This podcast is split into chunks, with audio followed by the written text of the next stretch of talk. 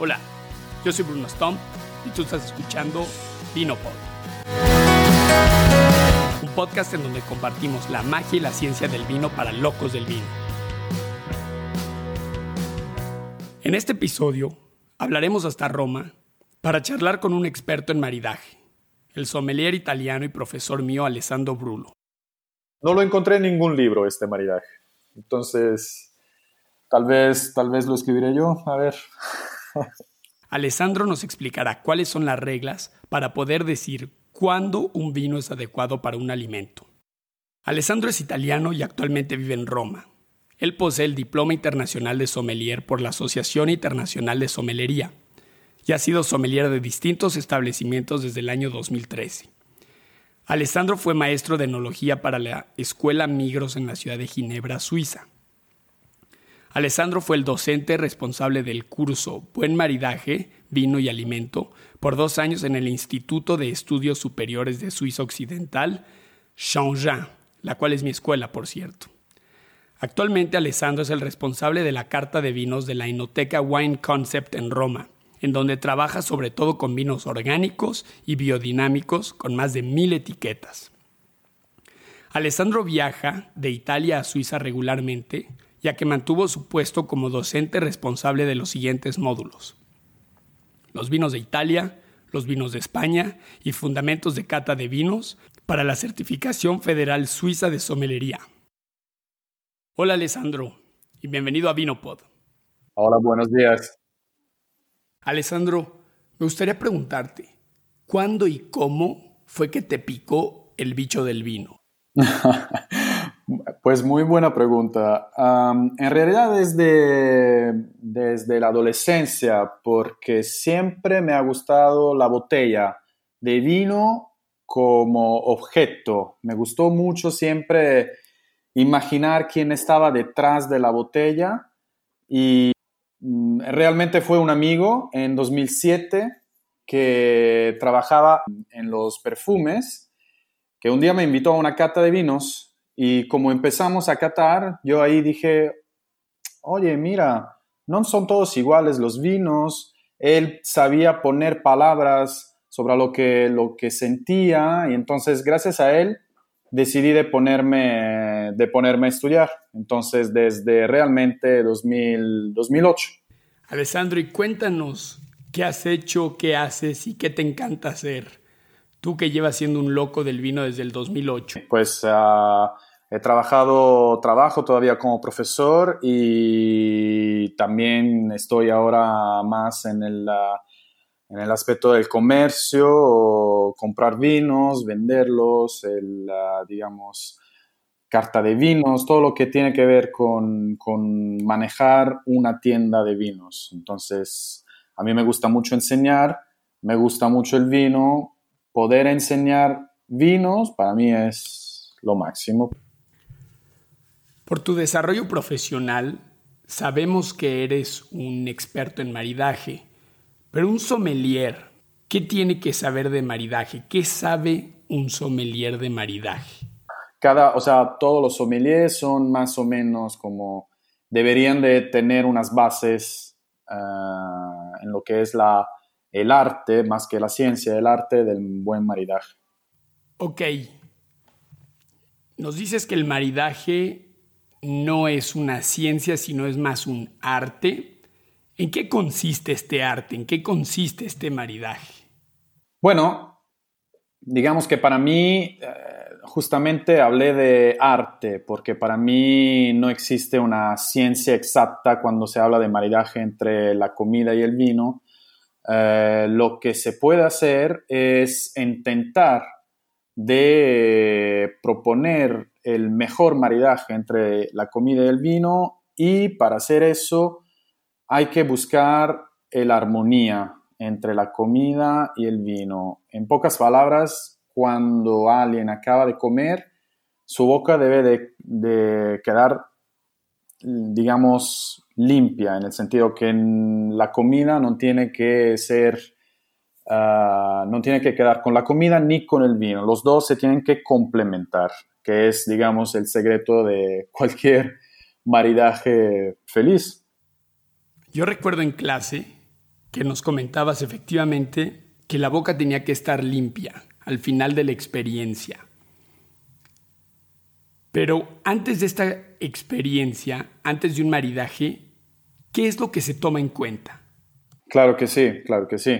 Después, bueno, hay, hay sabes, como diferentes factores que pueden influenciar una, digamos, un, buen maridaje. Se empieza claramente con el menú. Un buen sommelier tiene que saber cuál es el menú, ah, cuál es la característica del evento. Eh, me explico, o sea, el sommelier tiene que ser un poco también un psicólogo. No es igual proponer una botella de vino en una cena entre amigos o una botella de vino entre jefe de estados en una reunión eh, en una comida oficial. La estación es muy importante, no es igual un vino en verano. Ahora, por ejemplo, aquí en Italia está haciendo muchísimo calor, casi 40 grados. No es igual proponer una Marona de la Valpolicella o proponer un Pinot Noir, ¿no? Entonces, el, sommelier tiene que em, trabajar eh, con todos los elementos que, que, tiene en ese momento diría, sí, menú, característica del evento, psicologías, estación, ver un poco todo eso para empezar. Y claramente el menú tiene, es, es la parte principal.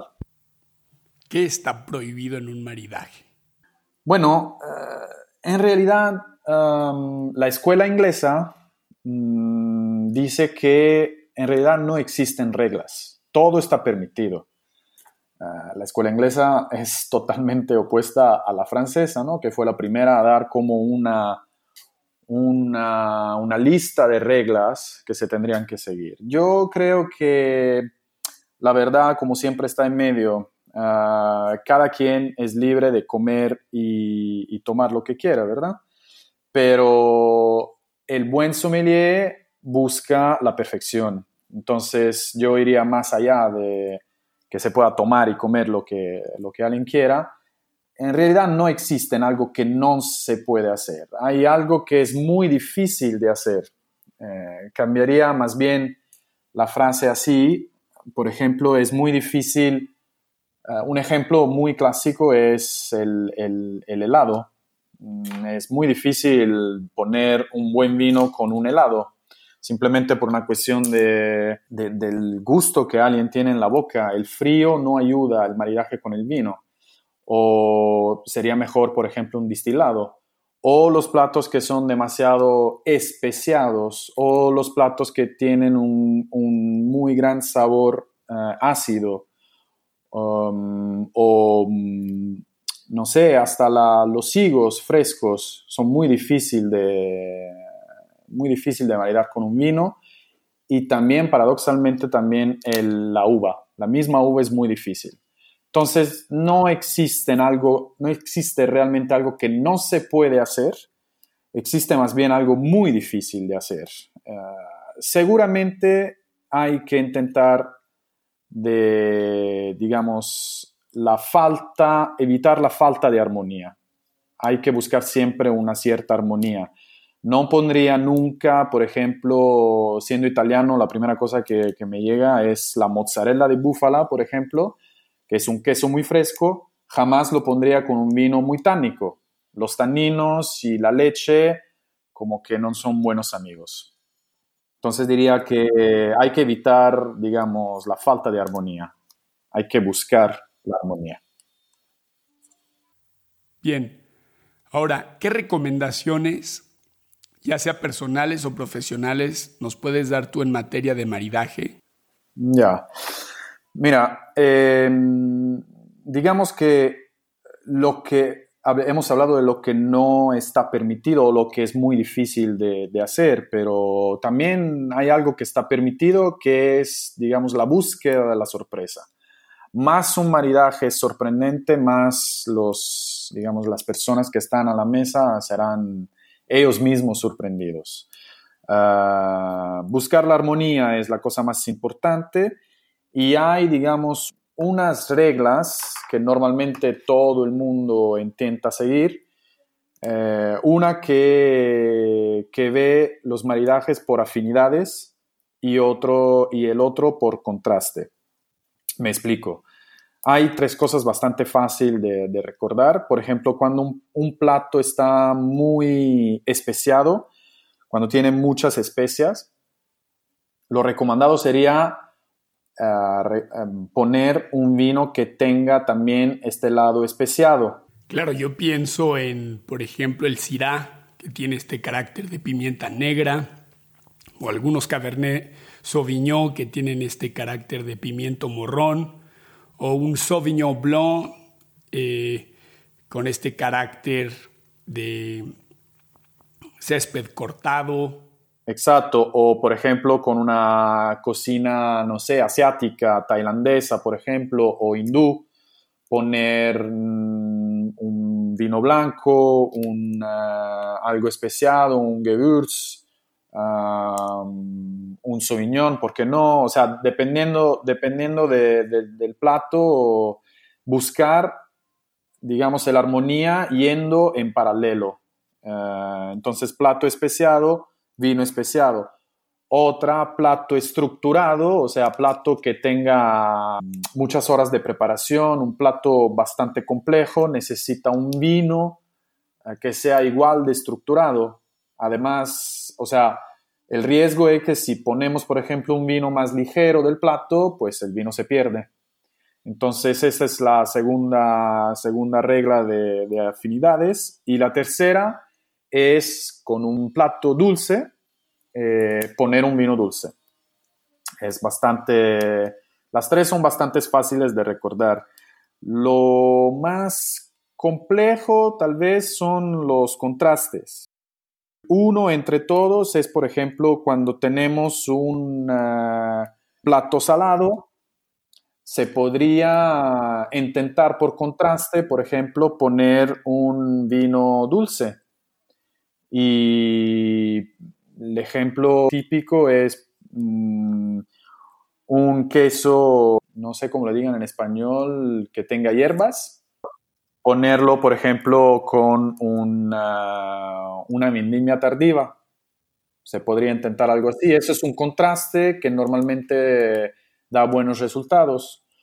O, por ejemplo, un platillo que es como graso, grasoso. El vino que se puede proponer es un vino que tenga burbujas o una buena acidez un plato que sea picante, o sea, que tenga una, digamos, una nota bastante amarga o salada o ácida. Se podría poner, por contraste, un vino muy redondo con un buen aporto de alcohol. Esto para mí serían, digamos, los, los buenos maridajes que pueden ser por afinidades o contraste. Hablando de vino tinto con pescado y mariscos, ¿qué se dice? ¿Tú lo recomendarías? Hmm. Bueno, de nuevo la, escuela francesa está contra este tipo de maridaje. Desde siempre se supo carne, vino tinto, pescado, vino blanco. Últimamente, en los últimos años, esta tendencia ha cambiado bastante. Entonces, si hablamos de pescado, me llega en la cabeza, a la cabeza, por ejemplo, el salmón o el atún. El salmón o el atún, que son pescados, sobre todo el salmón muy grasoso, podría, podría verse bien, por ejemplo, con un vino tinto y en particular se podría hipotizar un, buen Pinot Noir de Borgoña, por ejemplo eh, porque sobre todo, sobre todo si el salmón o el atún están hechos al grill, eh, porque ya le da esa nota diferente, ese graso ya se, se, convirtió en otra cosa, entonces normalmente el salmón o el atún con un buen Pinot Noir uh, podría ser un buen maridaje o mm, si nos quedamos en Francia, por ejemplo, un buen Premier Cru de Gamay ah, podría ser otro, otro buen maridaje. De todas maneras, o sea, un vino, diría un medio cuerpo, con pocos taninos.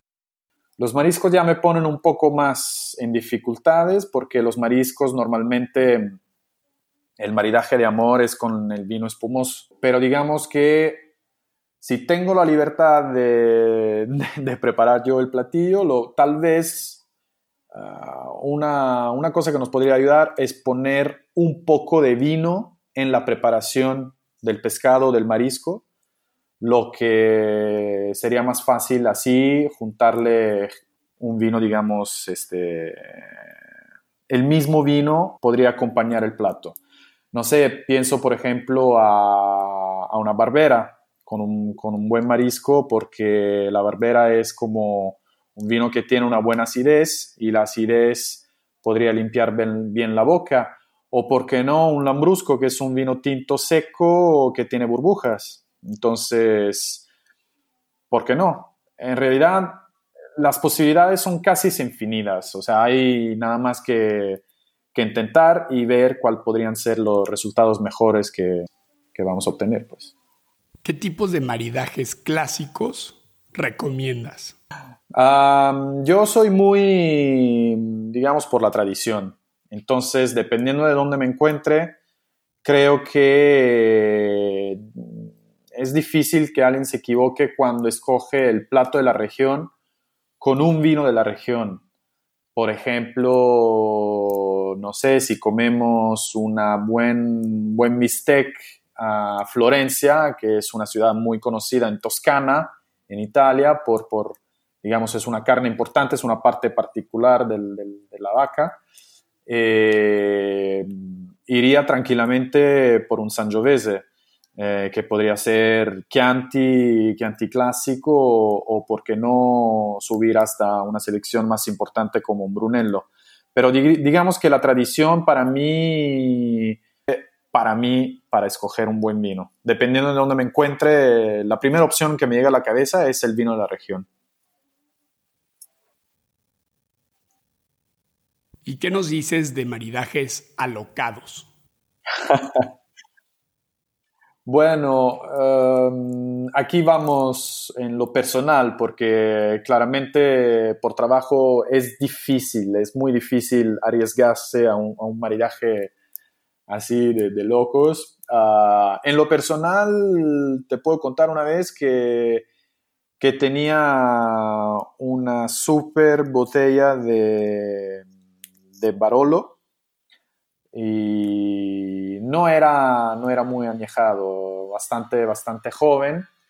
Y, pues decidí tomarlo con una pizza, lo que mis compañeros, mis colegas sommelier me, creo que me matarían, pero igual me encontraba justamente en una situación en, en lo que quería tomar ese vino y, la pizza se me hacía, um, bueno, o sea, no era una margarita, era una pizza un poco más compleja, tenía muchos ingredientes y la verdad, la verdad, se me hizo un super maridaje. Loco, pero se me hizo un super maridaje. Normalmente por la pizza, aquí en Italia mucha gente opta por la cerveza o por un vino joven, o sea, algo bastante simple pero bueno, o sea, me encontraba, me encontraba con esa botella y ese platillo y dije, pues, a ver, a ver qué pasa. Y bueno, o sea, fue bastante loco, pero a mí me gustó mucho. Además, la pizza, la pizza es algo muy popular y el Barolo de su lado es un vino muy noble. Entonces, quise, digamos, profanar esta, esta, esta, esta cosa del, popular con, el, con la nobleza. Sí, sí, creo que fue un... O sea, no lo encontré en ningún libro este maridaje. Entonces, tal vez, tal vez lo escribiré yo. A ver. Alessandro, me gustaría hacerte una pregunta que te había hecho en clase, que desencadenó una discusión inmensa. ¿Qué vinos se pueden maridar con la comida mexicana? Bueno, Antes que todo, o sea, la comida mexicana es una de las comidas más complejas en general que, he probado en mi vida. Es una cocina mm, compleja bajo muchos puntos de vista. O sea, es una cocina que está llena de colores, llena de sabores, de texturas totalmente diferentes, aromas. Em, ustedes tienen muchas, muchas, muchas salsas, muchos chiles. Em, entonces ya de por sí, eh, o sea, el trabajo del sommelier en México es bastante difícil. Lo que, por mi experiencia de comida mexicana, yo creo que mm, hay unos maridajes que se pueden hacer ah, prevalentemente con vinos blancos. Porque, pues creo que, por ejemplo, si me llega, no sé, si pienso al ceviche, pienso a un blanco, por ejemplo. Si pienso a una comida donde hay, digamos, una, una parte de grasa evidente, pienso a un vino que tenga mucha acidez claramente estoy hablando de vino y no estoy hablando de todo lo que es mexicano, o sea, no estoy hablando de tequila, no estoy hablando de mezcal, no estoy hablando de, cerveza, claramente estamos concentrados más en el vino. Claro, o sea, hay también platos, platillos que se pueden servir con, con, vino, con vino tintos, por ejemplo, la barbacoa. La barbacoa yo le pondría tranquilamente un muy buen nebbiolo o, ¿por qué no?, intentaría un, vino de Burdeos, ¿por qué no? Eh, las enchiladas, ah, intentaría, ¿por qué no?, una Syrah o un Nero d'Avola, que es un vino de Sicilia. Eh, no evitaría el rosado, mm, por ejemplo, me gustaría intentar un rosado con unos chiles en hogado, por ejemplo, ¿por qué no? Eh, el mole, me acuerdo que en el curso hablamos del mole y mi, justamente mi, pregunta era, ¿existe un vino que pueda, que pueda maridarse bien con, el mole? Al día de hoy creo que un maridaje de amor sería, por ejemplo, champaña. Y, no sé, creo que es también por, también la comida mexicana está evolucionando mucho, pasó de algo, mm, permíteme esta, esta digresión un poco, de algo de calle, entre muchas comillas, a restaurantes estrellados que proponen comida mexicana eh, en versión más moderna. Entonces el, el, vino surgió como una exigencia para muchos clientes. Y yo creo que ah, a pesar de los vinos que les dije que son vinos extranjeros, intentaría también a desarrollar eh, justamente, regresando al discurso tradición, una tradición que nazca en México de vinos mexicanos con platillos mexicanos. Los vinos más conocidos de, México hasta ahora son los de Baja California. Tú me puedes corregir si me equivoco, pero en los últimos 20, 30 años yo creo que hay muchos otros estados de la República que han hecho muchos progresos. Estoy pensando, no sé, en, Chihuahua, en Zacatecas, Aguascalientes, Querétaro, mm, Guanajuato. Son todos estados que, están desarrollando mucho su, lado de vino. Entonces yo eh, pondría como, no sé, de aquí a los próximos 15, 20 años, sería muy interesante empezar a proponer vinos locales con comida local. Bueno, ya escucharon a Alessandro, experto en maridaje. Ceviche, vino blanco. Barbacoa con neviolo o vino de Burdeos. Enchiladas con cirá o nero dávola.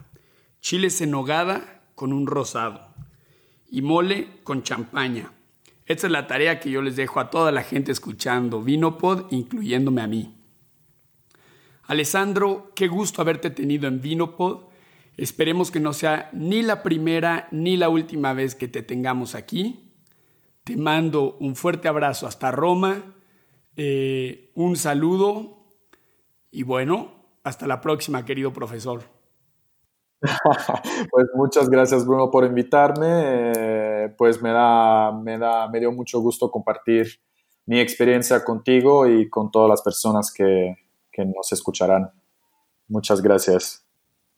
Ahora les quiero platicar de una publicación científica que traducida al español se llama El hierro es una causa esencial de la formación del retrogusto con sabor a pescado en maridajes de vinos y mariscos. En inglés, iron is an essential cause of fishy aftertaste formation in wine and seafood pairing.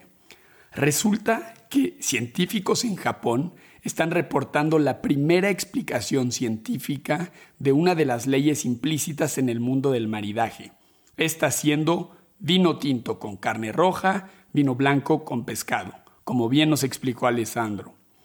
Recordemos que el retrogusto en el vino son los aromas que seguimos percibiendo una vez que ingerimos el vino.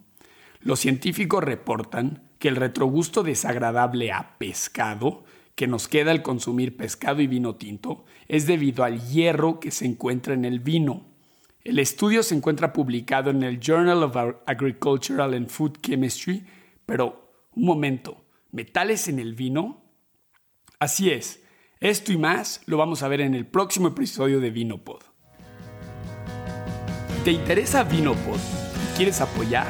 Esto lo puedes hacer de dos formas. La primera es suscribiéndote al programa en donde sea que estás escuchando Vinopod. Y la segunda es apoyándome en Patreon.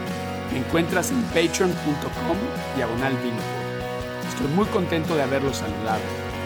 Si quieres saber más acerca de Vinopod y de mí, ve al sitio brunostomp.com. Me despido con esta frase de Gustav Mahler. Un vaso de vino en el momento oportuno vale más que todas las riquezas de la tierra. Gracias. Nos vemos en el próximo episodio.